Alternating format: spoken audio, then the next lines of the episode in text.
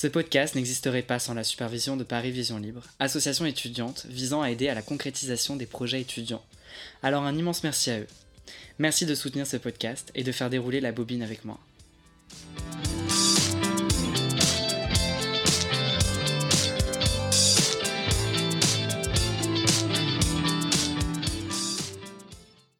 Le cinéma en tant que rêve. Aucun art ne traverse comme le cinéma directement notre conscience diurne pour toucher à nos sentiments, au fond de la chambre crépusculaire de notre âme.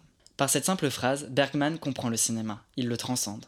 Je m'appelle Malo Morcel et je suis étudiant en cinéma à la Sorbonne. Le cinéma est réellement une passion. Vous savez, le genre de passion qui n'est pas juste passagère mais bien ancrée en soi.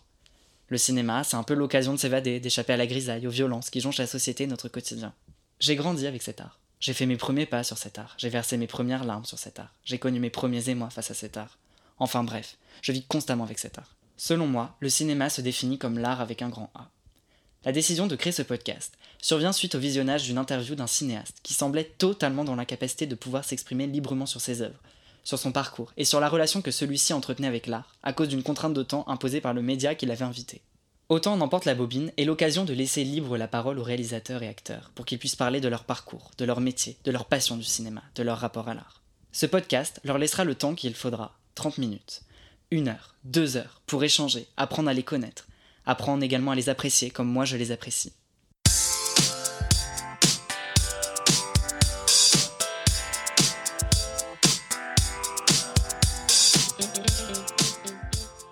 120 battements par minute, 120 coups au cœur, 120 pulsations de sang qui vous font à la fois monter les larmes, le rire, la tristesse, Voici les émotions qui me sont montées tout droit dans le corps suite au visionnage de 120 battements par minute par Robin Campillo en 2017, soit pile au moment de mon arrivée à Paris. Aussitôt visionné une première fois, j'étais retourné une deuxième fois voir cette supercute. Trois performances sont au cœur de ce film, celles des comédiens Nawel Pérez Biscayar, Arnaud Valois et Antoine Reynards. Ce sont ces trois étoiles qui sont arrivées tout droit sur la planète du 7e art. Bien que déjà présent dans le milieu du cinéma, c'est par ce rôle, celui de Thibaut, président d'Actop Paris, qu'Antoine Reynards obtient le César du meilleur acteur dans un second rôle en 2018. On a ensuite pu retrouver cet acteur chez Assayas, chez Cantet ou encore chez Desplechin. Je l'ai contacté sur Instagram et selon lui, mes origines bretonnes auraient joué pour beaucoup dans son envie de venir au micro de Autant n'emporte la bobine. Non, blague à part, c'est un échange sous le signe de l'humour, de la rigueur, des animaux et du travail que vous vous apprêtez à écouter. Je vous laisse maintenant avec lui. Bonne écoute.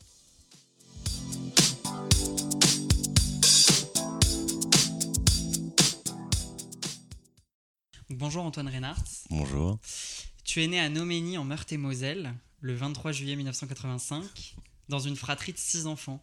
Mhm. Comment est-ce qu'on parvient à s'affirmer dans une fratrie de six enfants?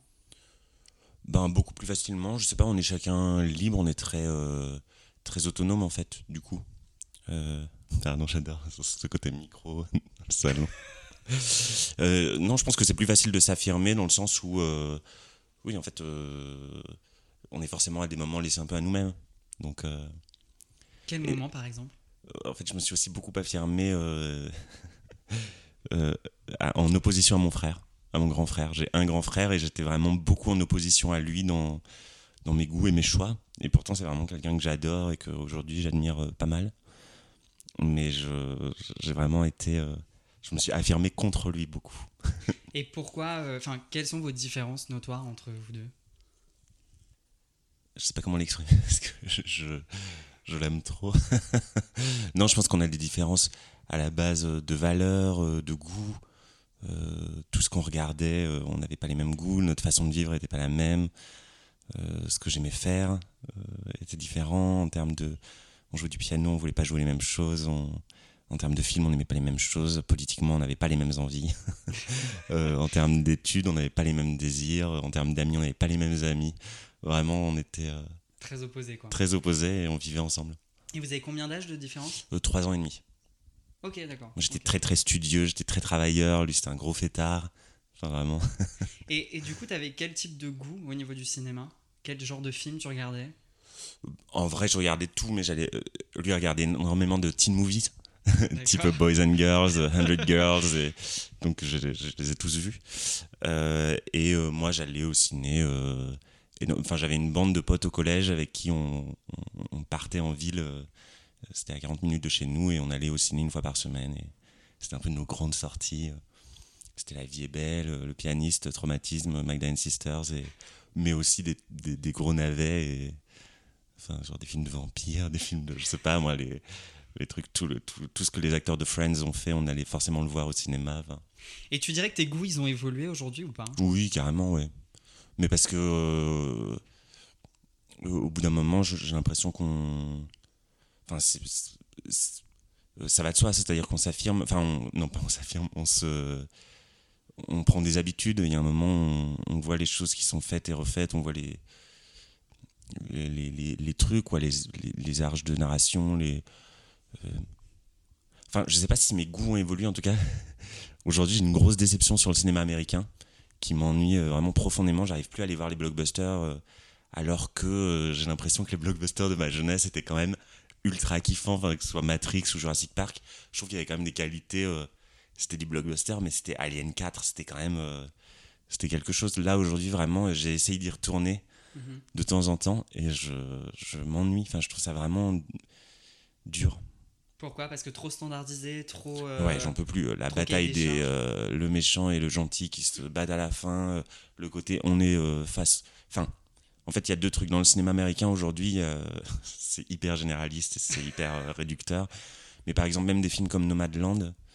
Euh, De Chloé Zhao. Ouais, je trouve ça un peu dur le côté je, euh, je monologue face aux autres et je dis ma vérité. et c'est le moment où je dis ma vérité, où je pleure un peu et où les gens me regardent avec beaucoup de. Mhm. Enfin, je sais pas, c'est pas la vie en fait, on parle pas comme ça. Enfin, moi ça me. Et même la vérité de nos vies, elle, elle, se trouve pas comme ça, c'est pas comme ça que je la trouve, moi, dans les relations avec les autres en tout cas. Donc, euh, donc j'y crois pas. Et j'ai été jury à Deauville euh, l'année dernière. Et vraiment, il y, a- un moment, je n'en pouvais plus euh, de cette façon de prendre la parole. Alors peut-être qu'en fait, c'est culturel et que c'est une façon de s'exprimer. J'ai vécu aux États-Unis, j'adorais vivre là-bas. euh, Mon rêve, c'était de retourner à New York. Euh, Mais il y a une façon de s'exprimer qu'il a dans les films aujourd'hui, mais euh, insupportable. Et dans les blockbusters, c'est plus un truc où il y a on ne donne que les informations essentielles au scénario. Donc en fait, il n'y a plus de scène, il y a une information qui dit ok, donc ça va caractériser ce personnage qui est vraiment pas très sympathique et en même temps qui est un peu un geek. Puis elle, euh, elle est. Enfin, en fait, il y a une phrase, une phrase, une phrase. hop, on a caractérisé les trois personnages, on passe à la suite. Et, Mhm. et ça m'ennuie. Enfin, je trouve ça faux, je trouve ça mauvais. je- je- Et t'es d'accord avec Scorsese qui dit que du coup les blockbusters américains sont pas du cinéma ou pas Ce n'est pas du cinéma? Bah. En tout cas, il m'intéresse pas. Enfin, je veux dire, je- que ce soit du cinéma ou pas, c'est du. Enfin. euh, je sais pas à quel moment on définit euh, ce qu'est l'art, ce qui est pas de l'art, etc. J'ai- J'aime pas du tout, moi, ces positions Mhm. de. Enfin, je je sais pas. Enfin, le fait d'ostraciser, de se mettre en différence, mais en tout cas, je trouve ça mauvais. D'accord. mais c'est du cinéma, mais c'est mauvais. Enfin, Qu'est-ce qu'ils faisaient tes parents comme métier? Vétérinaire. T'as jamais voulu devenir vétérinaire? Jamais. C'est vrai? Pas du tout. Bah, déjà, il bossait euh, toutes les nuits, tous les week-ends. euh, Il y a une dimension assez sacrificielle. Euh, non, et puis surtout, je, enfin, j'adore les animaux, hein, mais je, je- non, je, je, je peux pas. enfin, hein, je j'ai pas assez d'amour pour ça, et je pourrais pas faire ça. Enfin, je pourrais pas euh, les soigner, quoi. Ça me, je pense, que ça me dégoûte un peu. On a été élevé avec des, des images de vélage, des images de. Je sais pas, à table, il y avait toujours des photos de chiens euh, purulents, etc. Enfin, pour montrer les cas. Et donc, je, non, non, ça m'a un peu. euh, T'en as aujourd'hui des animaux ou pas? Euh, non, parce que mes parents sont contre les animaux en appartement. Ok, faut les laisser en liberté entre guillemets quoi. Bah, c'est-à-dire qu'un jardin, chat dans un appart, ça n'a ouais. pas de sens. Un chien, ça dépend. Il y a des chiens d'appartement à la limite, mais qu'il faut promener donc trois fois par jour. Et moi, je peux. Enfin, je suis beaucoup en tournée, etc. Donc, en vrai, je rêve d'avoir des chats, mais euh, mes, mes parents me me- vraiment me je sais pas m'excommunieraient, enfin me, me jugeraient énormément. Ils ont une influence encore sur toi tes parents Ouais, trop. Trop Ils en ont toujours eu même euh, dans l'enfance beaucoup aussi Oui, beaucoup, beaucoup, ouais. Mais là, j'ai 35 ans, il est temps que je passe à autre chose, que je, m'affirme. Est-ce que tu te souviens d'un souvenir où tu les aurais accompagnés dans leur travail? Tu veux dire accompagner euh, Je les ai accompagnés très souvent, c'est-à-dire qu'en fait, quand on allait. euh, Enfin, on était nombreux, donc, et mon père était de garde tout le temps, donc euh, quand on revenait du piano, euh, hop, il passait faire un vélage, on le voyait enfiler le gant, aller chercher le veau, sortir le veau, on attendait la voiture, et. Enfin, je sais pas, ça fait partie de notre quotidien. Mais après, on leur a jamais été utile en quoi que ce soit. Ton premier souvenir en tant qu'Antoine Reynards Ah ouais? Euh... je suis tombé de la voiture en fait quand j'étais tout petit parce que je m'amusais avec la porte et ma mère ne s'en est pas rendu compte donc je suis resté allongé pendant un bon quart d'heure euh, au milieu d'un carrefour dans la nuit sans lumière. Et je me souviens pas trop c'est juste je me souviens après de ma mère en panique quand elle m'a retrouvé euh, et qu'elle me massait le dos et qu'elle appelait mon père euh, en pleurs parce qu'elle était en panique qu'elle avait pas vu. Elle est arrivée jusqu'à chez moi et elle s'est retournée il manquait quelqu'un et mon frère lui a dit que j'étais tombé. Donc elle a un peu paniqué. Du coup, vous n'avez pas été tous sensibilisés de la même manière à l'art, si? Euh, Je sais pas, mes parents sont pas du tout dans un milieu artistique et sont pas du tout dans une euh, posture. Euh, ils sont un peu contre ça, je pense, mais par contre, euh, ils lisent énormément et on est allé quand même. oui, il y avait il y avait un goût pour. nous, chez nous, on avait le droit de d'acheter tout ce qu'on voulait si c'était des livres, par exemple. Donc, il n'y avait pas de limite de dépenses sur les livres.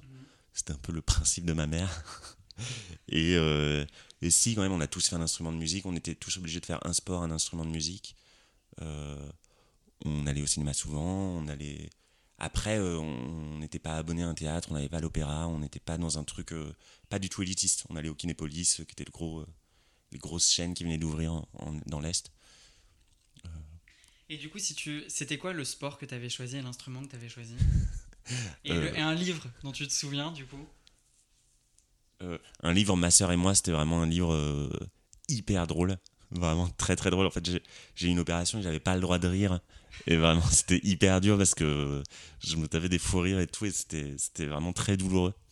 Donc, ça, c'est un bon souvenir avec ma, avec ma mère. tu disais le livre. Ouais, le livre L'instrument et le sport euh, ben, L'instrument, le piano, parce que ma mère jouait du piano, je voulais faire pareil. très admiratif de ma rhum. Et, euh, et le sport, euh, j'ai beaucoup changé. j'ai fait du judo, mais j'étais nul. J'ai eu une, une, coupe une fois parce qu'ils se sont trompés dans les numéros. Donc j'étais vraiment assez mauvais.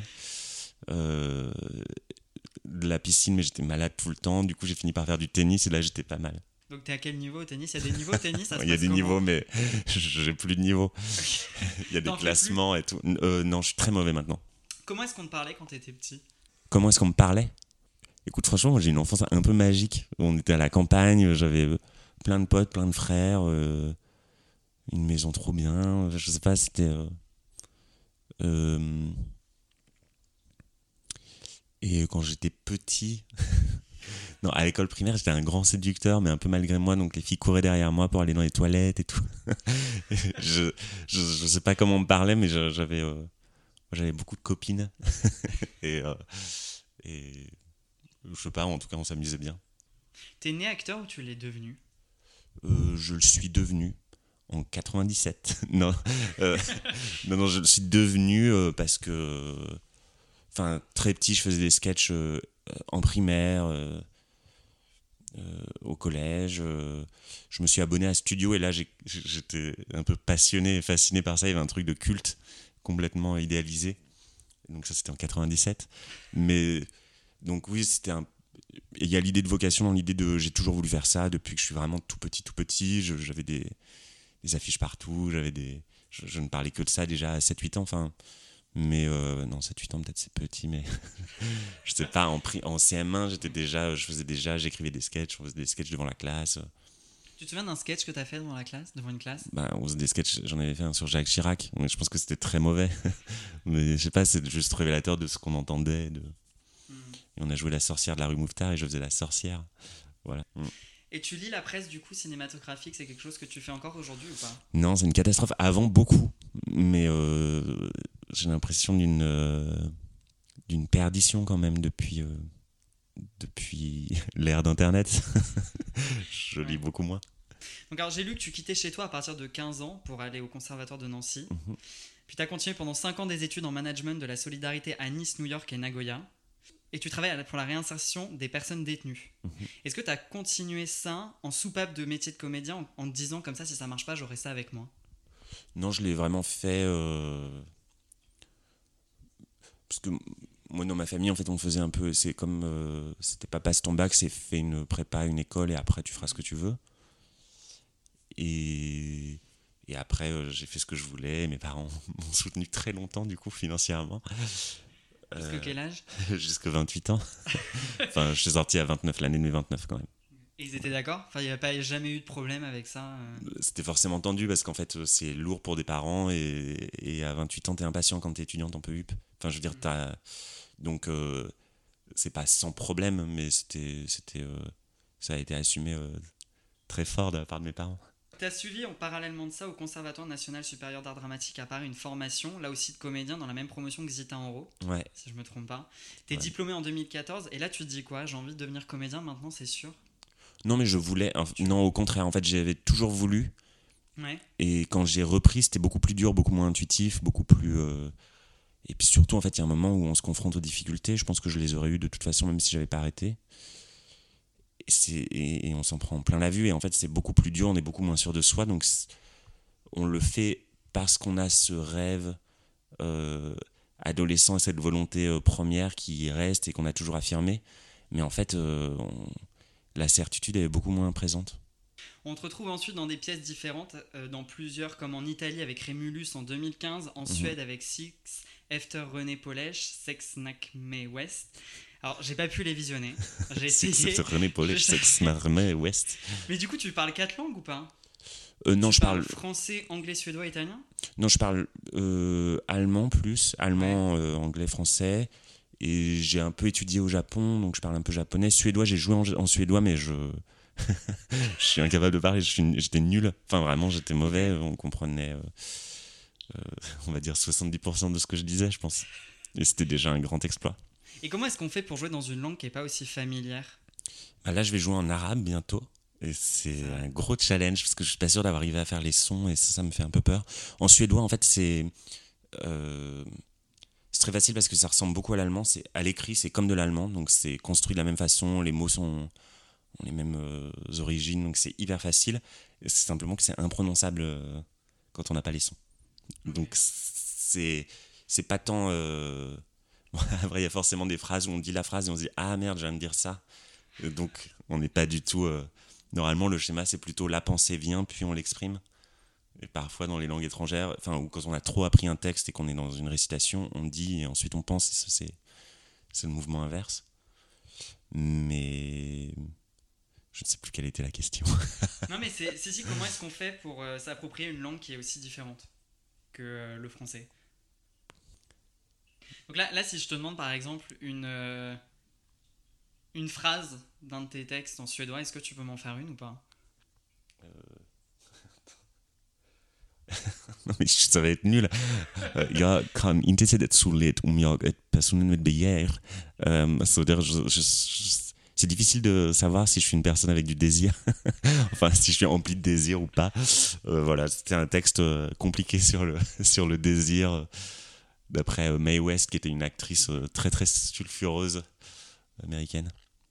Et euh, là, du coup, tu as dit que t'allais- t'- t'apprenais en ce moment une pièce en arabe, c'est ça? Un film, Un ouais. film en arabe. Et là, En si fait- je te demande une. Bah, j'ai pas commencé, je viens d'acheter à 6000, j'ai mon prof qui m'attend, je commence cette semaine.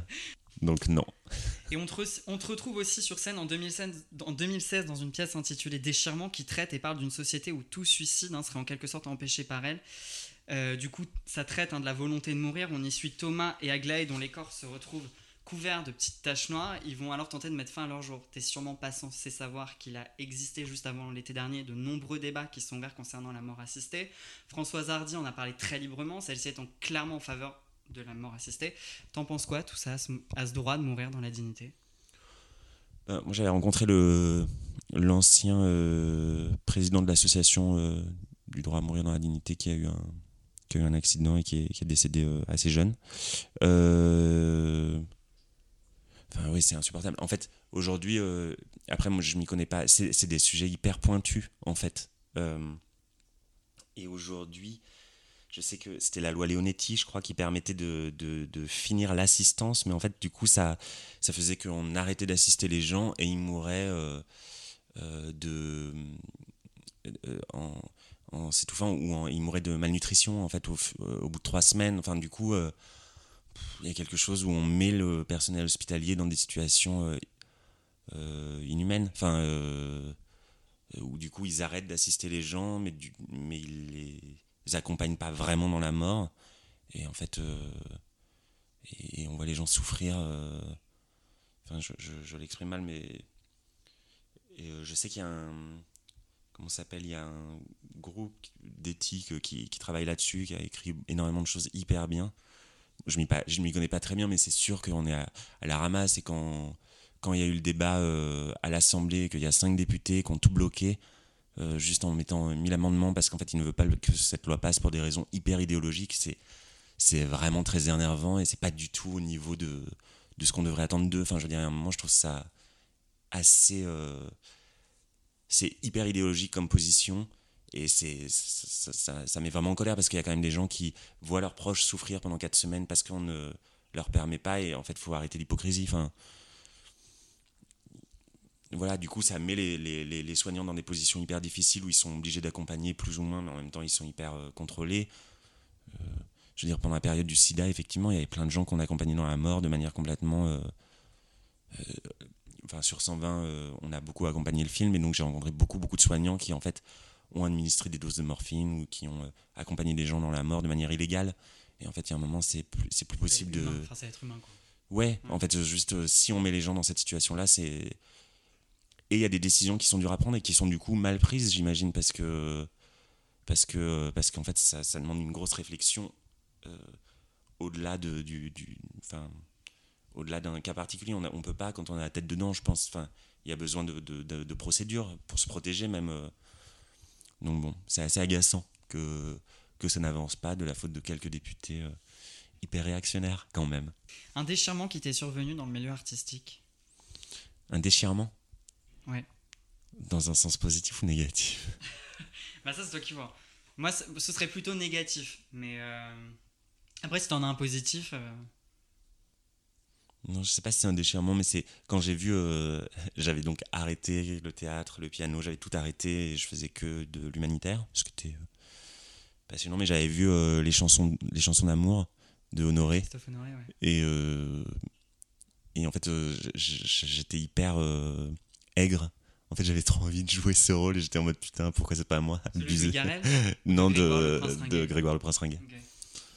Et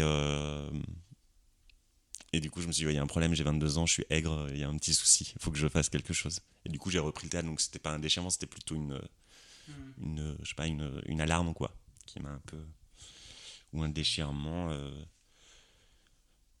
bah, j'ai eu un accident sur scène euh, qui a été assez lourd, je passais plusieurs mois à l'hôpital euh, parce qu'on m'a envoyé du son assez fort dans l'oreille, donc on peut parler de, de, déchirement ouais, de l'oreille interne.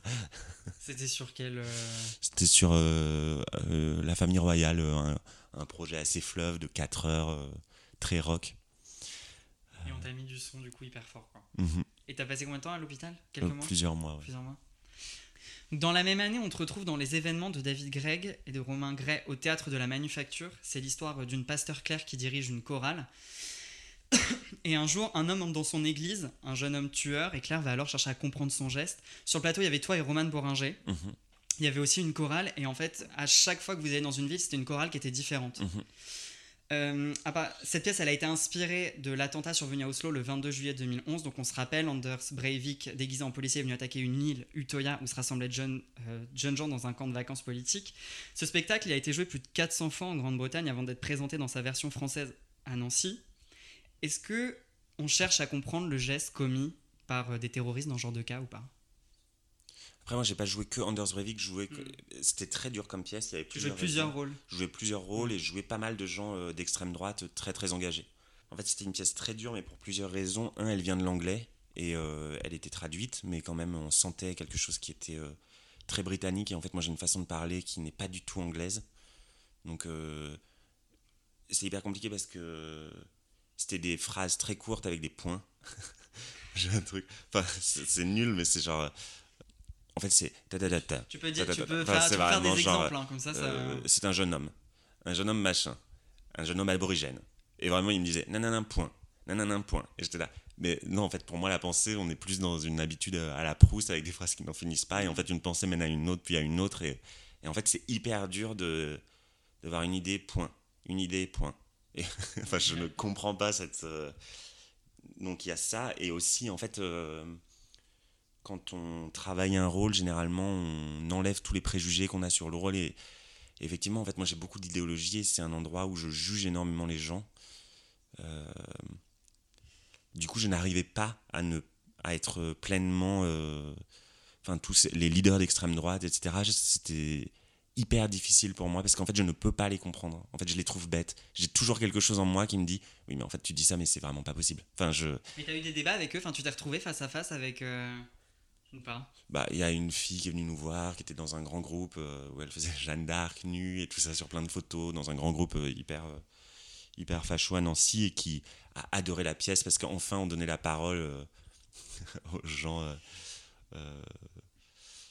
d'une extrême droite très radicale en plus. Et vraiment, elle n'avait rien compris. Enfin, je veux dire, la meuf n'a rien compris à la pièce, parce que la pièce est une énonciation totale de. Donc. Euh, et c'est aussi le fait que, en fait, euh, quand on est. Euh, quand on regarde par son prisme, souvent on peut aussi voir les choses de sa manière, et heureusement, parce que c'est pas trop didactique et on, peut y voir beaucoup de choses, mais là vraiment. et c'était dur, et sa grand-mère était dans la chorale et tout, et on n'avait pas compris, on était à fond, elle était trop sympa. et en fait, elle adorait le spectacle, mais elle détestait ce qu'elle elle chantait, qui représentait euh, la réponse en fait. Donc euh, ça nous a fait un peu mal. Est-ce qu'il y a un geste ou une attitude que tu as cherché à comprendre dans le milieu artistique? En fait, je, remarque plus qu'il y a plein de phrases qu'on nous dit qui sont. Euh, quand on fait des études de théâtre, il y a plein de phrases qu'on nous dit tout le temps et qui sont un peu toutes faites. Et en fait, on les comprend bien après souvent je trouve que c'est très convention, très convenu comme phrase, mais euh, parfois on se dit ah c'est ça. Euh, ouais, pour la première fois je ressens ça et je peux comprendre cette phrase là. Donc, euh, mais pour autant je le dirais pas de cette manière là. je sais pas si c'est très clair. Par exemple. Voilà, ouais, ce serait bien d'avoir un exemple. non mais par exemple quand on dit ah c'est très psychologique. un jeu psychologique, c'est vraiment un argument qui est donné à tout bout de champ quand c'est pas bon. Hmm. Et en fait, euh, moi, je l'ai compris bien plus tard, ce que ça pouvait être psychologique, qui, est, c'est juste qu'en fait, le temps de la vie est beaucoup plus rapide qu'on ne croit. Et c'est-à-dire que quand on joue quelque chose et qu'on veut montrer qu'on joue un truc, qu'on l'a. En fait, euh, je pense qu'il y a une mauvaise interprétation de cette chose, c'est-à-dire qu'il y a des gens qui disent non, c'est trop psychologique, ne, ne te pose pas de questions, tu dois pas comprendre pourquoi tu joues. Mais du coup, je trouve ça hyper formel et je trouve ça faux. Je pense que la, compréhension psychologique de pourquoi on en est là, pourquoi on fait ça, pourquoi on, elle est hyper importante, même si parfois on fait des choses de manière très intuitive, mais quand même on est dans une construction psychologique et c'est pour ça qu'on parle comme ça, c'est pour ça qu'on dit ça. Simplement dans la vie, en fait ça va très très vite, donc quand bien même il y a un rapport de hiérarchie, quand bien même c'est pour ça que je dis ça, que je dis ça, en fait, euh, la rapidité de la vie, elle est, euh, elle est implacable et donc euh, il faut pouvoir jouer très vite en fait ces choses-là. Et les... Voilà pour la petite leçon sur le jeu psycho. On te retrouve en 2015 au cinéma dans le rôle de Max dans le film Quand je ne dors pas de Tommy Weber. Alors quand je ne dors pas, c'est l'histoire d'Antoine qui souhaite partir voir la mer. Il a une nuit pour réunir la somme euh, nécessaire pour s'acheter son billet de train. Donc toi, toi tu joues Max, t'es un ami de Louis chez qui Antoine se retrouve à devoir aller à la boum afin de vendre de l'herbe. Voilà. Est-ce qu'il y a une chose que tu as faite d'extrêmement poussée afin d'aller sur un tournage? une chose que j'ai faite extrêmement poussée, genre me prostituer. je, ne sais pas ce que ça peut être d'autre comme chose extrêmement poussée. Je me suis abusé, aucun rapport. Je me suis posé la question de la prostitution pendant mes études parce qu'à un moment justement j'avais envie d'indépendance, etc. Et j'ai des amis qui m'ont qui m'ont freiné assez tardivement. je pense que c'est pas si mal, mais après j'ai aucun jugement là-dessus, mais je sais que enfin ça peut passer pour une idée euh, assez facile plus que de bosser tous les étés dans des boulots qui rapportent rien et, qui prennent énormément de, temps. ça, oui, bien sûr, euh, gardiens de nuit, euh, euh, qui sont en fait quand même des bons plans parce qu'on peut bosser ses études pendant qu'on garde la nuit. Mais ce que j'ai fait pour en fait, il y avait une volonté, clairement. Moi, j'avais envie de faire du cinéma, donc même quand j'étais au conservatoire, où on est beaucoup plus tourné vers le théâtre, il y avait des stages avec la Fémis, je faisais tout pour faire des, pour être à fond dans ces stages. J'ai, je pense j'avais envie, donc, mais comme les gens de la famille, donc en fait on avait les mêmes envies, donc on est devenus très amis. Euh, j'ai fait un court métrage avec eux, enfin que moi j'ai réalisé.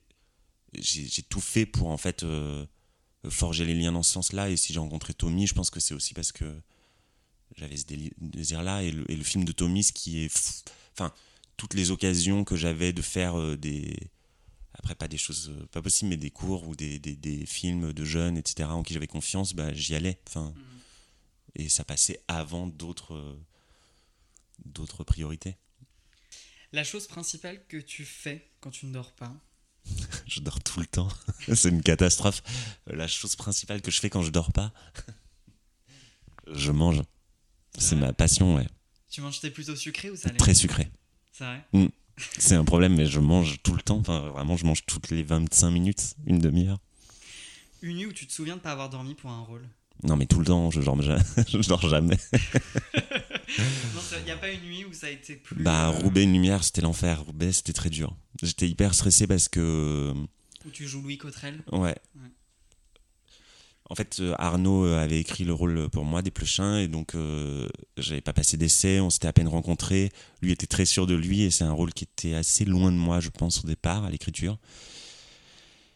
Et, euh, j'étais dans une période un peu dure justement après cet accident, etc. Donc euh, je me sentais pas en position de mes moyens, j'étais hyper angoissé. Et, et donc des nuits blanches sur ce tournage, c'était non-stop. Enfin vraiment, j'ai fait venir des amis à Roubaix parce qu'en plus j'étais seul à Roubaix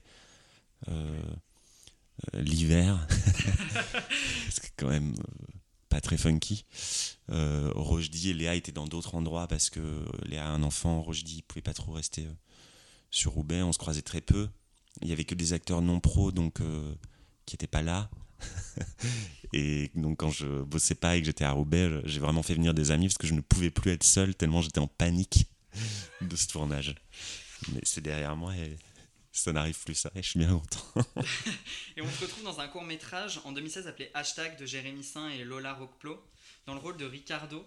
Quel est toi le hashtag que tu aurais vu passer sur les réseaux sociaux et qui t'a le plus surpris? Le hashtag que j'ai vu passer sur les réseaux Ouais. sociaux, je suis une quiche en réseaux sociaux. Je, je ne. Je, je, je peux même pas citer de hashtag quoi. et, pas, et un hashtag utile qui aurait été utile que tu aurais entendu? Est-ce qu'il y en a un qui te. Ouais, hashtag Free Ouïghour. Enfin. euh, il- euh, franchement, il gère quand même. euh, comment il s'appelle euh. Le mec de Léa Salamé. Raphaël Glucksmann. Enfin, sur. Je trouve qu'il est à un endroit de la politique qui est assez rare, c'est-à-dire qu'il est très très tourné sur l'extérieur, sur les droits de l'homme à l'international, qui est un endroit que j'aime bien. Euh, et il le fait à fond, c'est-à-dire qu'il utilise les réseaux au max et il a de très bons relais et, et il n'empêche que ça a un impact. Donc, euh, je sais pas si c'est, mais euh, en tout cas sur sur son utilisation des réseaux, je le trouve assez fort. Ok. En 2016, tu tournes dans Nous sommes jeunes et nos jours sont longs de Cosme Castro et Léa Forest. Tu interprètes Jérémy. C'est l'histoire d'une bande d'amis qui part en voyage à vélo pour faire, je cite, des rêves lucides partagés en pleine nature. Alors qu'ils rêvent Don Quichotte s'invite dans leur imaginaire, est-ce qu'il y a un rêve que tu aurais fait récemment concernant ta carrière et qui t'a marqué? Le dernier rêve qui m'a marqué, c'est que j'ai reçu. j'ai fait un rêve, je devais envoyer des papiers à la Sécu et, dans mon rêve, je recevais une enveloppe avec 2500 euros en cash. Et j'étais trop content parce qu'il y a des billets de 500 et j'étais là, j'en ai jamais eu et tout. Et vraiment, j'ai fait ce rêve six fois de suite. au- j'étais trop content. C'était pas un lien direct avec ma carrière, mais Est-ce que tu estimes que tu es jeune et que tes jours sont longs? Moi j'ai l'impression d'être yeuve. J'ai l'impression d'être complètement dépassé d'être euh, complètement en décalage avec eux. Donc non, malheureusement, j'ai un âge ressenti euh, de 55-60 ans. Et que mes jours sont longs, euh, non, un peu trop courts. Enfin, je, à la fois, je j'arrive pas à tout faire et en même temps, je fais pas grand chose. Donc je suis ni jeune et mes jours sont pas très longs. Mais j'aimerais bien. hein. En 2017, on te retrouve dans 120 battements par minute dans le rôle de Thibaut, président de l'association Act Up Paris. On se souvient, c'est l'histoire de militants d'Act Up Paris qui se battent pour rendre enfin visible et entendre les malades atteints du sida. C'est aussi une histoire d'amour qui unit Sean et Nathan dans cette maladie, donc Arnaud Valois et Nawel Pérez Biscayar. Donc tu disais que tu avais été parlé à des, hum, à des personnels soignants. Est-ce que tu as été aussi parlé à des membres d'Act Up Paris de cette époque, puisque le film se passe au début des années 90 Ouais, J'en ai rencontré beaucoup après, en vrai. Euh, donc pas pour préparer, mais plus parce qu'en fait, on a, on a tous les trois beaucoup accompagné le film. Enfin, tous les quatre, Robin aussi. Et, euh, en fait, Arnaud euh, est, est sublime, donc il a fait énormément de mode. Tout ce qui était mode, c'était Arnaud. Tout ce qui était international, c'était Nawel. Et euh, tout ce qui était un peu scientifique, euh, c'était moi. du coup, euh, on avait chacun notre petite spécialité, genre le journal de la santé, c'était moi. cool. Mais en vrai, c'était passionnant. Hein. Et du coup, tous des, des, séminaires ou des, des rencontres avec des, médecins spécialisés ou des tout ça, l'accompagnement auprès de certains publics, c'était moi. Et du coup, j'ai rencontré beaucoup, beaucoup d'anciens d'Actop parce qu'en fait, ce qui est assez beau, c'est que les anciens d'Actop ont complètement euh, irrigué la société aujourd'hui. Enfin, il y en a plein au ministère, euh, il y en a plein à plein d'endroits très différents. Emmanuel Kos, qui a été euh, président d'Europe Écologie, c'est une ancienne présidente d'Actop. Enfin, à des endroits très, très différents, ou même pas forcément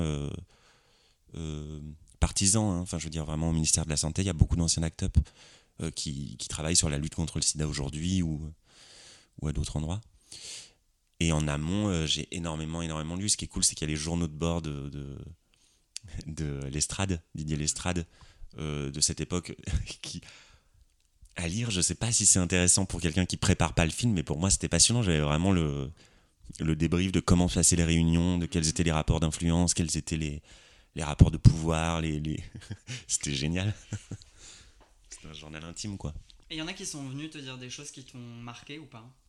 Ben beaucoup. Enfin, il y a aussi beaucoup en fait. Euh, il y a à la fois des des, des, femmes qui étaient infirmières ou jeunes médecins à l'époque, enfin plus des jeunes médecins à l'époque qui travaillaient dans les services infectieux, euh, en fait qui ont accompagné des morts et qui ont vraiment vécu un truc euh, assez traumatisant quand même parce qu'ils avaient tout sur les épaules. C'est-à-dire que comme on n'en parlait pas et qu'ils géraient tout tout seuls, Enfin, c'est fou que 25 ans après, ça leur fasse cet effet, qu'ils en parlent comme ça, qu'ils disent mais enfin, on, ça, a mis des mots, ça a mis une image, ça, en fait, on a une image, enfin, une parabole quoi de ce qu'ils ont vécu. Et ça, je trouve ça fou euh, que ce soit arrivé si tard finalement.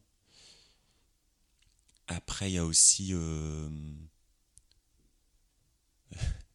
dans la lutte actuelle. Euh, il y a des rencontres sur comment on lutte aujourd'hui. Je sais que j'avais été assez marqué sur le fait qu'aujourd'hui, le fait qu'on lutte de manière générale en disant à tout le monde attention au sida, attention au sida, c'était finalement un peu un raté parce qu'aujourd'hui, le sida en France touche des personnes, des, catégories de population très précises quand même, essentiellement.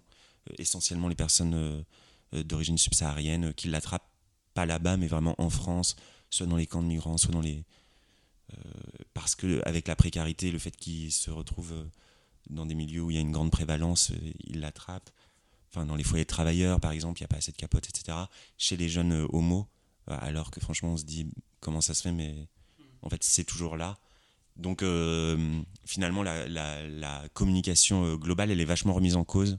Enfin, elle l'était en tout cas il y a trois ans. Bah, moi, j'avais lu un article où, en gros, il y avait, je crois que c'était une professeure qui posait la question à ses élèves de comment est-ce qu'on attrapait le sida et qu'il y en avait qui parlaient de la salive, etc. Enfin, des choses qui étaient absolument pas du tout. Enfin, il y a une communication qui est assez. Euh, encore assez. Euh, bah, en fait. Euh, j'ai une connaissance qui est assez dingue, ouais. Enfin, j'ai rencontré des, des, jeunes en, en Guadeloupe, notamment, qui préparaient des métiers de la santé.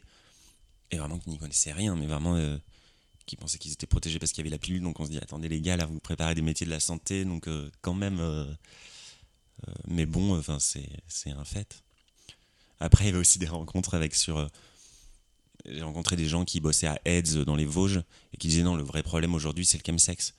Et vraiment, j'étais. Excusez-moi, je ne. Le chemsex. Donc, moi, j'avais eu la même réaction. c'est pas le CHUM, C-H-E-M Si, mais en fait, c'est le chemical. Euh, c'est des chemsex, en fait, ça se dit.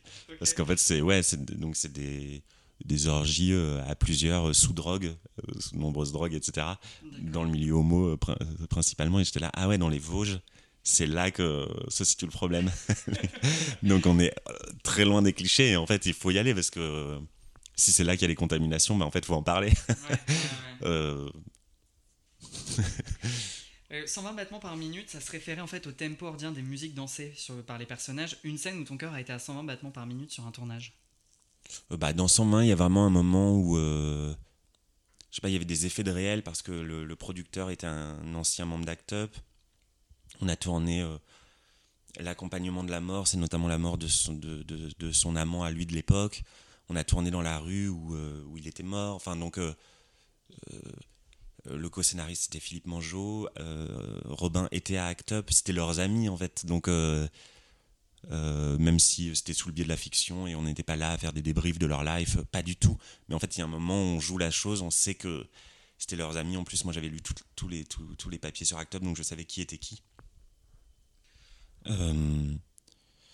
Donc ça, ouais, ça, il y a un moment où ça Ouais, ça, on se dit ah waouh, vraiment, je ne, je ne me raconte pas des histoires par rapport à moi aujourd'hui. Je suis profondément dans l'histoire que je suis en train de raconter et je la vois et j'y crois un peu moi-même. Donc je, hmm. donc ça c'est assez kiffant. Il y a une vague après le film, enfin moi en tout cas personnellement j'ai eu l'impression d'entendre parler vraiment que de ce film, notamment après le Festival de Cannes. Donc tu as même gagné le César du meilleur acteur dans un second rôle. Tu as été nommé aussi dans Révélation masculine, il me semble. Mhm mais du coup, tu as eu euh, meilleur acteur dans un second rôle. Comment est-ce que tu as fait pour gérer cette euh, vague comme ça, aussi importante? Euh, Ça s'apprend en fait. Enfin, il faut le traverser et après, il faut l'apprivoiser. Et au début, au début, on est un peu. Enfin, par exemple, moi, juste après les Césars, j'ai pas dormi pendant une semaine parce que j'ai reçu. j'ai allumé mon texto, mon, mon, portable à minuit, j'avais 627 messages de potes que de gens que j'aime et tout. Et donc j'ai mis. et ça, c'était que mes textos. Donc j'ai mis, euh, j'ai mis une semaine non-stop à ne pas dormir, à répondre à chacun individuellement en mode oh, merci, trop chou et tout. Enfin, et il y a un moment, on devient un peu dingue euh, dans cette idée de comment je dois euh, gérer ça et, et on apprend. enfin, cette idée de notoriété un peu. Est-ce que justement dans cette idée de notoriété, est-ce que tu as senti qu'il y avait des gens qui en profitaient un peu ou pas? Dans quel sens? Bah, Est-ce que tu sens qu'autour de toi, il y a des gens qui, qui, reviennent plus vers toi à ce moment-là, qui vont avoir, euh, tu vois ce que je veux dire, dans, dans le travail ou des choses comme ça?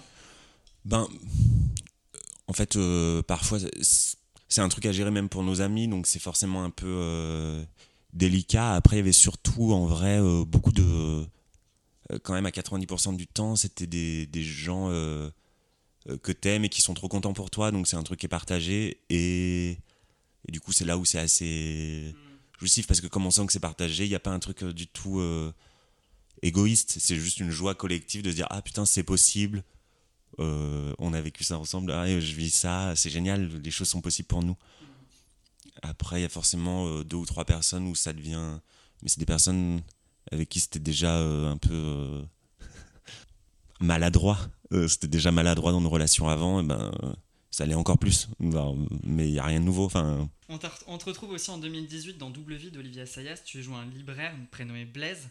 Quand on est acteur, est-ce que tu es d'accord avec l'idée qu'être acteur, c'est comme vivre deux vies, ou en tout cas plusieurs vies en une? Pas sûr. non. Euh, en fait, j'ai l'impression qu'il y a une chose pour laquelle on nous paye, c'est que. C'est qu'on nous. je me disais ça par rapport à aussi. Euh, au jeune euh, qui joue dans le film de Samuel Tace, là, euh, qui, a 12 ans. Et on sait qu'après le film, il va vivre forcément. Enfin, je veux dire, il est euh, un peu déscolarisé pendant un moment. Il vit une aventure où tout le monde, tout est centré sur lui. Et après, en fait, il retourne à la vie normale, comme tout le monde. et, et le fait qu'on vive pleinement des choses, puis plus rien, et en même temps, ça dépend de nous, et en même temps, on est dépendant du désir. Il y, a quelque chose où on nous on achète non seulement nos émotions, euh, les émotions qu'on va réussir à mettre dans le film, mais aussi le fait qu'on va vivre quand même un torrent émotionnel euh, dans la vie, de, prise de rejet, de parce que c'est quand même assez difficile dans toute cette construction de construire une base euh, solide derrière et à côté par rapport à l'idée de est-ce qu'on vit plusieurs vies en une? On doit vivre pleinement quelque chose, une aventure, pendant deux mois, faire croire qu'on on vit cette vie-là uniquement. Donc euh, on s'y met pleinement. et en fait, euh, et même euh, enfin 120 battements, c'était 18 mois de vie et de préparation énormément, le tournage, beaucoup d'accompagnement du film. Et puis ensuite, bon, en fait, bon, quand ça dure 18 mois, on a construit quelque chose. Donc, mais je veux dire, je, ne suis rien en vrai dans la lutte contre le sida. donc, enfin, je veux dire, il y a un moment après, il faut revenir sur. Enfin, je l'ai été pendant un moment, j'ai vraiment accompagné le film, mais je, je, ne suis pas militant aujourd'hui voilà, je, ce, n'est pas ma vie, quoi. Oui, je l'étais à ma manière, en tout cas pendant 18 mois, ouais. Mmh, mmh. Mais soit je continue à l'être, soit euh, mais c'est une autre vie. Et, et, dans ce cas, il faudrait que je fasse autre chose de ma vie, qui est passionnante, hein. Enfin, mais c'est pas ça, donc. Donc peut-être, oui, en fait, je sais pas. En 2019, tu as aussi joué un tout petit, très petit rôle, celui de l'adjoint au maire dans Les Invisibles de Louis Mhm. Julien Petit. La fois où tu t'es senti le plus invisible dans ce métier, c'était quand?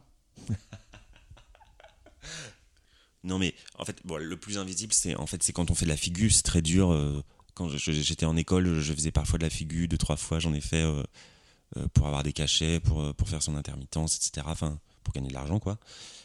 Et c'est euh, très très dur. La figure, ça ne Enfin, il y a vraiment le, le mythe de ah mais peut-être qu'on va te repérer, pas du tout. En fait, ça ne, il faut arrêter les gars. euh, Je veux dire, euh, on ne, on sert à faire de la figure au loin, on ne peut pas jouer. En fait, si on essaye d'être repéré, on n'est pas au bon endroit de la figure.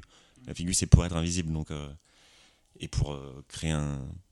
Enfin, c'est hyper important, mais c'est c'est c'est très peu euh, satisfaisant, quoi. C'est très frustrant. Enfin, après, ça peut être moins frustrant pour certains. Il y, a- des gens qui en font leur métier euh, pur et qui du coup font toujours des mini rôles et que par exemple il y a un figurant là je le vois dans tous les films que je fais et dans tous les films que je fais pas je le vois vraiment genre et en même temps c'est marrant parce qu'il était dans 120 battements donc je le connais parce qu'il était beaucoup dans les dans les AG et là je l'ai vu dans Au revoir là-haut il joue un poilu euh, dans euh, le film sur la révolution il est derrière Louis Garrel en en, juge révolutionnaire.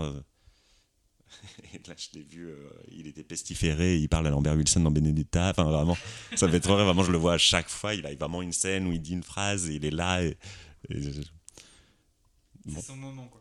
bah ouais, en fait, je le, en fait, je pense que c'est, pas forcément visible et il est bien en plus, mais c'est juste que je le vois dans tous les films. Vraiment, il est récurrent. Et là, en ce moment, euh, je fais une série pour Olivier Assayas de nouveau. Euh, c'est pour HBO, ouais. Qui est un gros truc et j'ai accepté parce que c'était Olivier. Et moi, je fais un tout petit rôle, je fais un chef-op. euh, euh, Il n'y a pas de petit rôle, mais quand même si. et euh, je suis très présent, mais euh, mais euh, oui, euh, en fait, dans ce genre de rôle, c'est une énorme machine. Enfin, vraiment, HBO, c'est vraiment, euh, enfin, c'est super. Asayas, il a une vraie liberté. Euh, c'est A24 qui sont des producteurs hyper pointus américains pour le coup, qui font un peu les meilleurs films. Les frères Savdi, The Moonlight, enfin, les trucs qui sont quand même euh, vraiment euh, très quali. euh. budget énorme, énorme machine, un nombre de comédiens incroyable, des comédiens américains, des comédiens allemands, des comédiens internationaux, des comédiens français. voilà. Et moi, j'ai une partition assez petite. Donc, comment, justement, est-ce qu'on se sent invisible? En fait, c'est comment nourrir ça parce qu'on peut vite s'ennuyer et se- s'effacer totalement.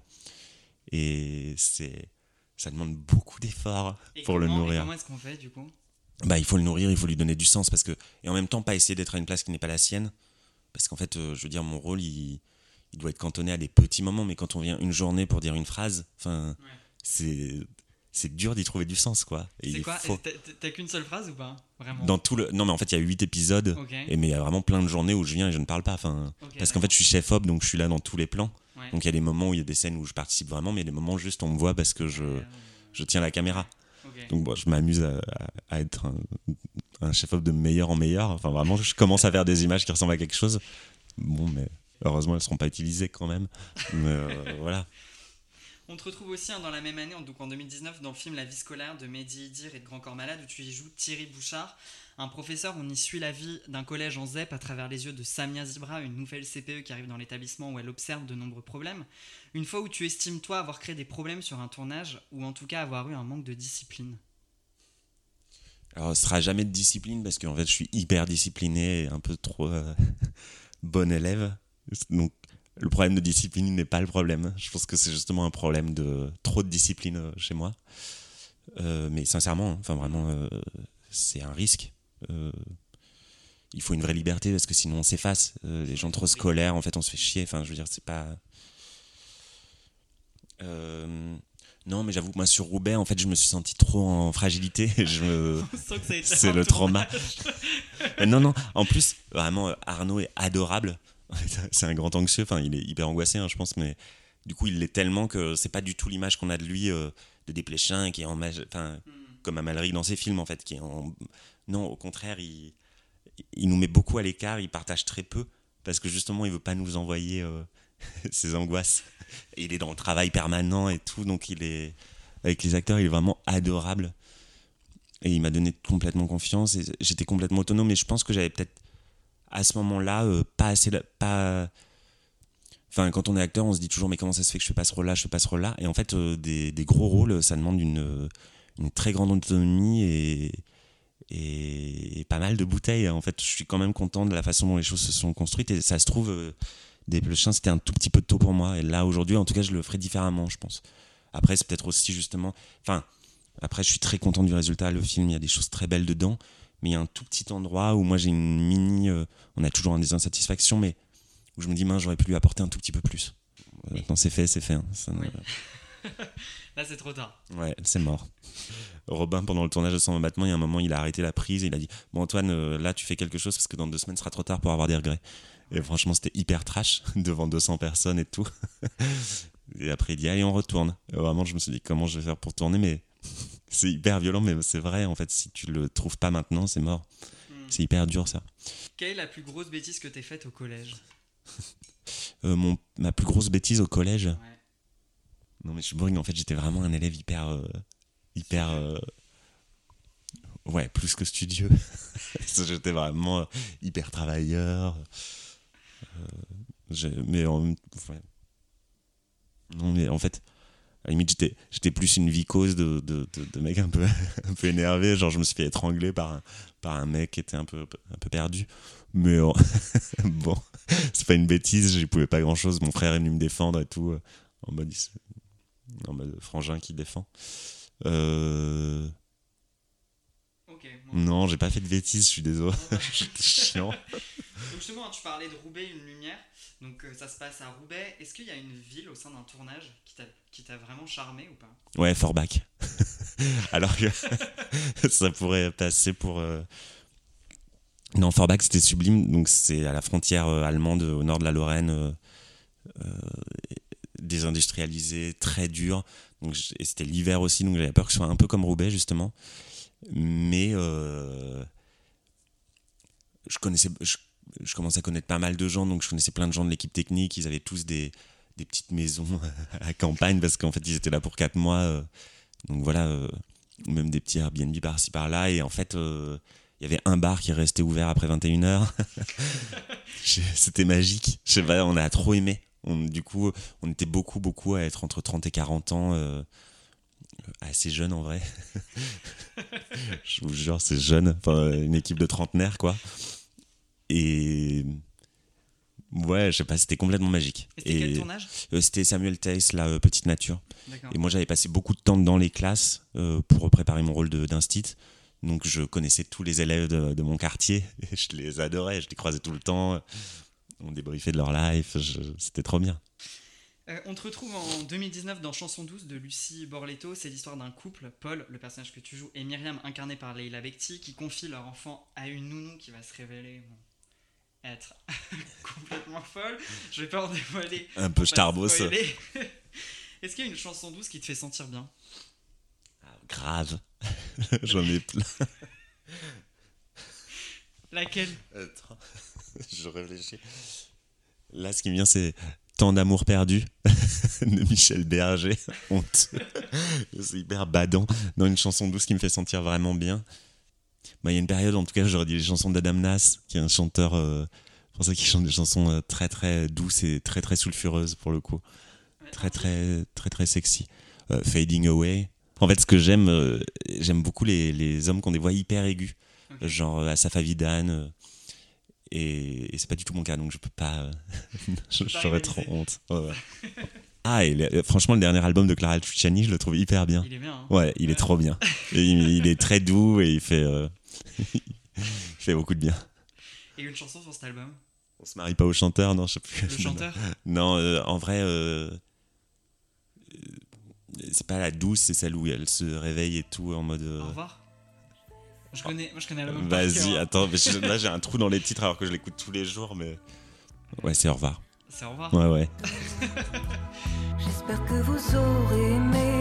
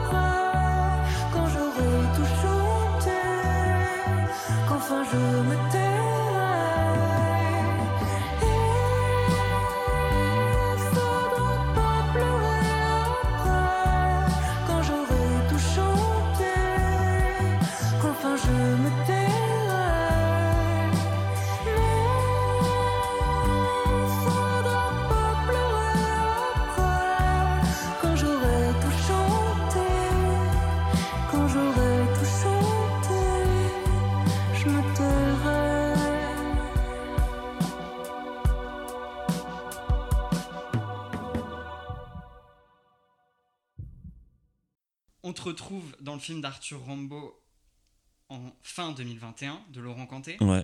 C'est l'histoire de Karim D qui poste des messages haineux sur les réseaux sociaux, qui se fait jeter de ceux-ci et que les médias s'arrachent. Donc euh, sont mis en avant la liberté d'expression, la surmédiatisation de l'être humain. Qu'est-ce que tu penses toi de cette liberté de parole au travers des réseaux? Ben, c'est euh, c'est Trapnard qui disait ça. En fait, c'est l'histoire vraie de Mehdi Meklat, euh, qui était au Bondi Blog. euh, je sais pas si on dit Meklat ou Meklat, mais Mehdi, euh, qui était au Bondi Blog, qui, était chez Pascal Clark euh, à France Inter, je crois. Enfin, qui était partout. Et ça faisait trop plaisir de voir justement. Enfin, il, écrivait, il y a quelque chose de l'ordre de l'intellectuel, des banlieues. donc, il y a quelque chose qui était hyper kiffant et qui s'est fait laminer en deux secondes quand il y a eu tous ces messages qui étaient clairement euh, inacceptables en termes de tweet. hein. Euh, et euh, Trapnard disait un truc intéressant, c'est qu'il disait euh, toute cette peur aujourd'hui qu'on a sur la cancel culture, elle trouve qu'elle est déplacée parce que finalement les gens, je suis pas sûr d'être d'accord avec lui, mais c'est vrai que les gens qui se font cancel et qui sont dans des milieux sociaux très très évolués, de toute façon ils ont leur réseau, ils, pourront à un moment donné ou un autre rebondir. Enfin, ils vont pas, ils vont pas être complètement effacés de la société, alors que des gens comme ça qui ont réussi à se faire une place alors qu'ils avaient un endroit et qui se font euh, euh, éliminer de cette place, ils ont énormément de mal à faire quoi que ce soit après. Pour le coup, ils sont vraiment annulés. Et donc, euh, Trapnard disait que la cancel culture, ça concerne vraiment, justement, on, on efface des gens qui à qui on n'avait pas donné de place, qui ont réussi à la prendre et, et malgré tout on efface de cette, euh, de cette culture. Voilà, en tout cas, enfin, c'est-à-dire qu'il disait ben, Polanski va continuer à faire des films, Woody Allen aussi, mais Mehdi Mekla on l'entend plus, enfin, et il galère pour écrire son livre. C'est vrai, après ils ont tout un réseau qui est le réseau Mille Visages, qui font énormément de choses aujourd'hui, donc je pense que euh, il- il- j'espère en tout cas qu'il reviendra. Euh, ce qu'il a à dire sur ce qu'il a fait, euh, c'est pas facile. Enfin, je veux dire, c'est hyper compliqué. Mais en fait, je- en tout cas, je suis content que enfin quelqu'un s'interroge sur. euh, de toute façon, c'est pas blanc ou noir. Enfin, je veux dire, euh, euh, c'est pas est-ce qu'on condamne, est-ce qu'on condamne pas. C'est qu'est-ce qu'on fait euh, de de tous ces messages haineux sur Insta, sur de ces tweets pas possibles, des gens qui en font et qu'est-ce qu'on en fait, comment on le vit et sachant qu'aujourd'hui les choses sont publiques et là, comme le procès de Mila, c'est ça. hein? Oui, ouais. Enfin, je veux dire, c'est passionnant en fait. D'un coup, Enfin, moi, ce que j'aime chez Kanté, c'est qu'il interroge vraiment notre société aujourd'hui. Moi, j'ai besoin de gens qui me, qui me donnent des, des, grilles de lecture parce que je ne. Enfin, notre vie n'a rien à voir avec la vie des années 90. Vraiment, vraiment. Enfin, je veux dire, on est dans un truc tellement. euh, dans nos rapports à la lecture, dans nos rapports, et donc dans nos rapports au jugement et dans. Enfin bref, moi j'ai besoin de gens qui, qui, qui analysent la société dans laquelle on vit aujourd'hui pour la comprendre, et il y en a peu, et t'es, euh, il s'attaque à un truc d'aujourd'hui vraiment, et j'ai besoin de, de modèles quoi.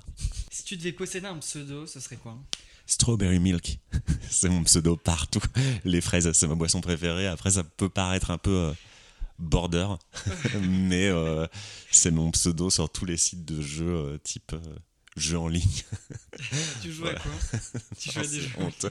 Non, mais je dis que j'étais un, un élève studieux. Enfin, je joue au tarot en ligne. euh, c'est vraiment boring. Et au Ruzzle, ma vie est vraiment euh, boring de chez boring, quoi. Est-ce que tu as des, t'as des projets futurs qui se déroulent du coup après? Donc ta petite nature là, Ouais. t'as la série HBO. Il y a la série HBO, la série de Donzelli qui va sortir. Ouais. euh, Nona et ses filles. Euh, voilà, euh, qui, qui- que- sur une femme de 70 ans qui tombe enceinte. Donc on est chez Valérie Donzelli, ça n'a aucun sens. Mais c'est ça qu'on aime. Et Il y a des épisodes que. Enfin, je viens de la découvrir là et je l'aime vraiment. Il y a des épisodes que j'aime beaucoup. Épisode diffusé où 3, 4, 5, 6, 7. Ça sera diffusé sur Arte. Euh, et, euh, et là, il y a un film de Faisal Boulifa, c'est un, un anglais. J'avais vu son, son premier long euh, dans un festival et, et on fait un film au Maroc. d'où le, d'où, euh, voilà, avec que des Marocains et moi qui dirige Riyad et tout. voilà. Ok, qu'est-ce qu'on pourrait te souhaiter pour de meilleur pour la suite? Je sais pas, un beau premier rôle dans l'année, franchement. Parfois, il faut, il faut pas beaucoup, il faut un rôle dans lequel on se mette à fond et qui, qui occupe six mois de notre vie, dans lequel on a envie de abuser. Encore un autre. Donc c'est parti pour la deuxième partie qui s'appelle Les 7 madeleines déposées sur les 7 marches d'Antoine Reinhardt. Donc t'es à Cannes. tu montes sur la première marche et là t'as une enveloppe avec marqué Premier art, l'architecture. Une architecture qui te touche. Bah, L'école de Nancy. non, c'est très art nouveau Nancy et du coup, il y a quelque chose de. Je sais pas ce qui me touche, mais en tout cas, je veux de la lumière et de l'espace. C'est ça mon rêve. Tu montes sur la deuxième marche et là t'as une enveloppe avec marqué Deuxième art, la sculpture.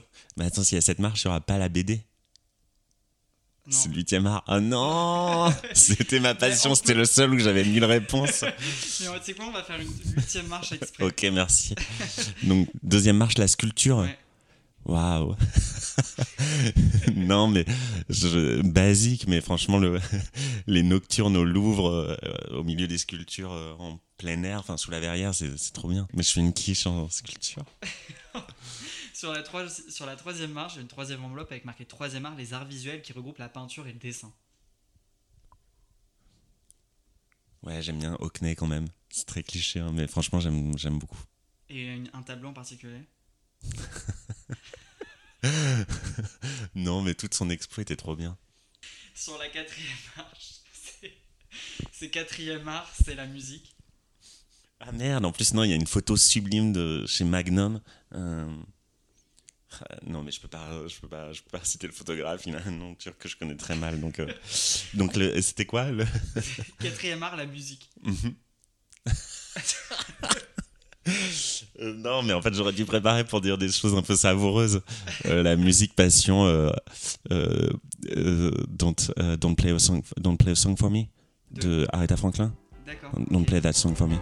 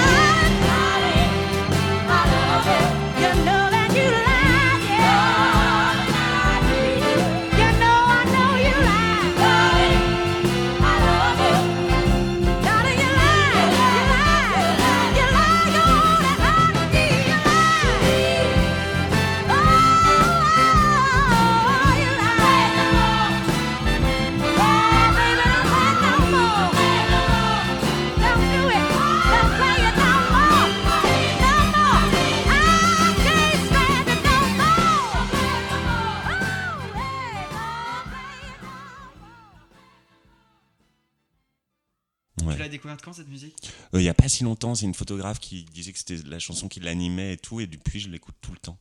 Ok. Donc tu montes sur la cinquième marche, Ok. cinquième enveloppe avec marqué cinquième art. C'est quoi Je sais plus où on en est. je suis perdu. C'est la littérature qui regroupe la poésie. Ok, vas-y, passion. Un poème et un livre. Non, mais Victor Hugo, c'est un peu basique, mais Victor Hugo, euh, Les Misérables. Tout, enfin, euh, pas tout, parce que par exemple, Mille francs de récompense, c'est très mauvais. euh, mais non, mais Ruy Blas et, et, et Hernani, c'est vraiment les seules pièces où moi j'ai pleuré. Vraiment, ça me. Enfin, ça, ça me. Ou euh, la famille Schroffenstein euh, de Kleist. Enfin, en tout cas, on est. Victor Hugo plutôt. Et un poème. Les bâtards.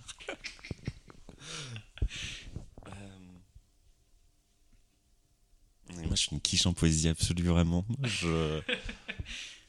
Baudelaire, mais c'est cliché, mais c'est très beau quand même. Baudelaire. Lequel? Pas. ah non, euh, euh, comme il a vite entre les doigts passés le sable de jeunesse, euh, c'est Aragon. Il faut taper comme il a vite entre les doigts passés de Aragon sur Google et, et franchement le lire c'est hyper beau. C'est vraiment sur euh, comment on gaspille son temps, comment la saison de sa force est partie. Euh, pourquoi on se souvient de tout ce temps perdu, ainsi j'ai vécu, ainsi je fus. Vraiment c'est très très beau. Mais je ne le lirai pas parce que vraiment je, ça se prépare. J'aime pas trop les. Enfin, je sais pas, je trouve qu'en en tant qu'acteur, si on prépare quelque chose, on le fait bien. Et je, Hmm. les acteurs qui lisent euh, comme ça, ça me. J'ai envie de dire, en fait, juste bosse. voilà. Donc, comme j'ai trop critiqué d'autres, je peux pas me permettre de le faire euh, Donc là, tu montes sur la sixième marche. Ouf, Sixième marche. j'ai le vertige. Il y a huit marches. C'est les arts de la scène qui regroupent la danse, le théâtre, le mime et le cirque. Ok, donc danse, passion, euh, préjocage, même si parfois il y a des choses que j'aime moins et qui sont franchement, euh, euh, c'est assez sublime. Après, euh, le gaga euh, de Oana- et la Batsheba Dance Company, enfin, à faire, à danser. Enfin, il y a, pas mal de cours que, qu'on peut faire en ligne, même euh, avec des gens de la Batsheba Dance Company, qui est une compagnie israélienne, etc., et qui sont enfin pour moi c'est la vie enfin on sort de ces de, de, trois heures de danse on a envie de tout faire tout est possible notre corps est enfin euh, est enfin nôtre enfin libre on se sent vraiment très très libre Euh, et au théâtre euh, c'est vraiment qui tout double enfin c'est plus que qui tout double au théâtre quand même 9 fois sur 10 c'est un enfer hein. c'est une prise d'otage et on s'ennuie donc faut le dire parce que vraiment c'est d'autant plus difficile de faire des choses bien euh, et euh, c'est cliché, mais Pomera, euh, c'est quand même le meilleur, Hmm. je trouve. Donc c'est parti pour. tu montes sur la septième marche. J'ai rien dit d'hyper pointu. Hein. Le- Je, vraiment, j'ai dit des choses très. un peu mainstream en vrai, mais. Bon. Le, le septième art. Alors, t'avais un exercice à faire. Putain. que je n'ai pas envoyé. Donc c'était un film. Enfin, c'était une performance d'acteur dans un film qui t'inspire dans ta manière de jouer. Ok, donc. Qui est très différent de un film. Bah du coup oui. Parce que. euh, Parce que Euh, si tu devais choisir un film, un film, euh, La Reine Margot, euh, toute la partie. euh, ouais, Adjani, euh, qui a 40 ans, mais elle en fait 21. Non, et elle- euh, vraiment.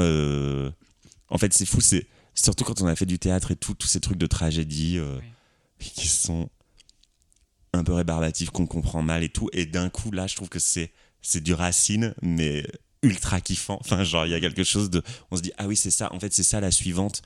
Euh, la suivante, euh, qui est le personnage un peu classique. On s- En fait, là, d'un coup, c'est Dominique Blanc qui le joue. Et en fait, c'est une dame euh, hyper installée dans la cour, qui a vachement de pouvoir et qui est derrière. Et qui, au moment où elle tue les, les protestants dans la rue, elle est dingo. Enfin, vraiment. euh, Enfin, ce film est moins la deuxième partie, histoire d'amour, qui, moi, euh, que j'aime bien, mais qui est pas euh, vraiment toute la première partie de la Saint-Barthélemy. Je trouve ça sublime. Mhm. Et tous ses frères et, et ses meurtres. Et, enfin, je trouve ça. Il y a un souffle, il y a quelque chose. Après, euh, il y a le jeu. Bah, il y a le jeu parce qu'il y a quand même des choses. Là, je, je vais faire un rôle où normalement je dois mourir très vite, euh, empoisonné. Et il y a cette scène où Asia Argento euh, met son, son rouge à lèvres et meurt empoisonné. Enfin, franchement, ça physiquement, faut le faire. Elle est vraiment dingo, quoi. Bon, après, en termes de jeu, il y a Yolande Moreau dans Camille Redouble qui joue un-. Ouais, elle joue un tout petit rôle, euh, elle joue sa mère et on la voit un moment, euh, elle a les cheveux courts et, et elle va avoir un accident peu de temps après, mais on la voit vraiment dans quelque chose d'hyper quotidien et elle est bluffante de... euh, elle ne joue rien, c'est-à-dire qu'il n'y a aucun, aucune émotion... Enfin, c'est pas vide du tout, c'est juste euh, purement réel, quoi. C'est... euh, on ne la reconnaît pas et en même temps c'est juste... on voit qui est cette personne. Enfin, c'est bluffant à quel point elle existe en tant que personne, en tant que réalité. Il n'y a, y a pas d'émotion, il n'y a pas de trop, il n'y a rien en trop. C'est. Voilà. Et là, du coup, tu montes sur la huitième. je suis hyper scolaire, j'avais fait mon devoir. Et du coup, c'est euh, la bande dessinée. Euh, bande dessinée, passion en général, en vrai. Enfin, genre, je sais pas, il y a un truc où c'est euh, Muchacho, très très belle bande dessinée sur euh, sur euh, tu connais? Non. Euh, lis, ça va te plaire à mort, je te jure. je te laisse la surprise. Mais ça se passe dans les années révolution sud-américaine. Mhm. Euh, donc, il y a, je sais pas, moi, c'est un imaginaire qu'on connaît très peu. En vrai, il y a eu très peu de choses là-dessus. Donc, euh, il y a un film avec euh, Garcia Bernal, je crois, Après la pluie ou quelque chose comme ça. Où- Enfin, mais toutes les révolutions sud-américaines, quand on n'a pas fait d'espagnol, et donc quand on était étudiant en Lorraine, euh, on connaît très peu et on n'a pas beaucoup d'imaginaire là-dessus, ça fait pas partie de notre culture. Et en vrai, euh, je trouve ça assez, euh, assez riche. Enfin, il y, a- il y a ce côté Amazonie, il y a ce côté guerrieros, c'est assez beau. C'est parti pour la troisième partie qui s'appelle À bout de choix. T'as deux choix et tu dois en choisir qu'un. Ok, Antoine ou Reynard Reynards, Nice, New York ou Nagoya? New York, passion New York. Rambo ou Rimbaud? Rimbaud, House of Cannes ou For the Record Mais il y en a un que j'ai pas fini. et dans les deux cas, en fait, je peux pas choisir. C'est des. L'un, c'est une artiste photographe d'Arcy Padilla que j'ai fait un film sur elle parce que j'admire son travail. Et les autres, c'est des vogueurs. euh, Je fais un film sur eux parce que j'admire leur travail. Donc, c'est pour eux. Donc, je peux pas choisir entre eux. Je trouve que c'est beau que ça existe. Ça me rassure. Essentiel ou non essentiel? Essentiel. Jouer ou interpréter? Être. Moderne ou contemporain? Moderne. Non? Moderne. Enlacer ou embrasser En fait, moi, quand je sais plus parler, je fais des hugs à tout le monde, donc enlacé. Enfin, je veux dire, Euh, Chanson douce ou chanson au rythme de 120 battements par minute chanson au rythme de 120 battements par minute. Collège ou lycée Lycée, plus belles années d'une vie. Cinéma ou théâtre Cinéma, sans aucun doute. Oups. Cœur ou raison Euh, raison, j'en peux plus de l'irrationnel. Bon bah merci beaucoup Antoine c'est fini. J'espère que je vais pas dire un paquet de conneries, mais c'est cadeau. C'est pour vous.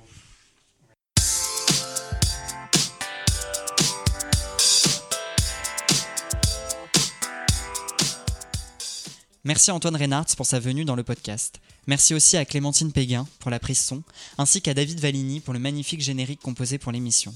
Merci aussi à vous qui écoutez ce podcast. N'hésitez pas à dérouler la bobine en partageant le podcast sur vos réseaux sociaux et en suivant la page Instagram qui porte le même nom que l'émission.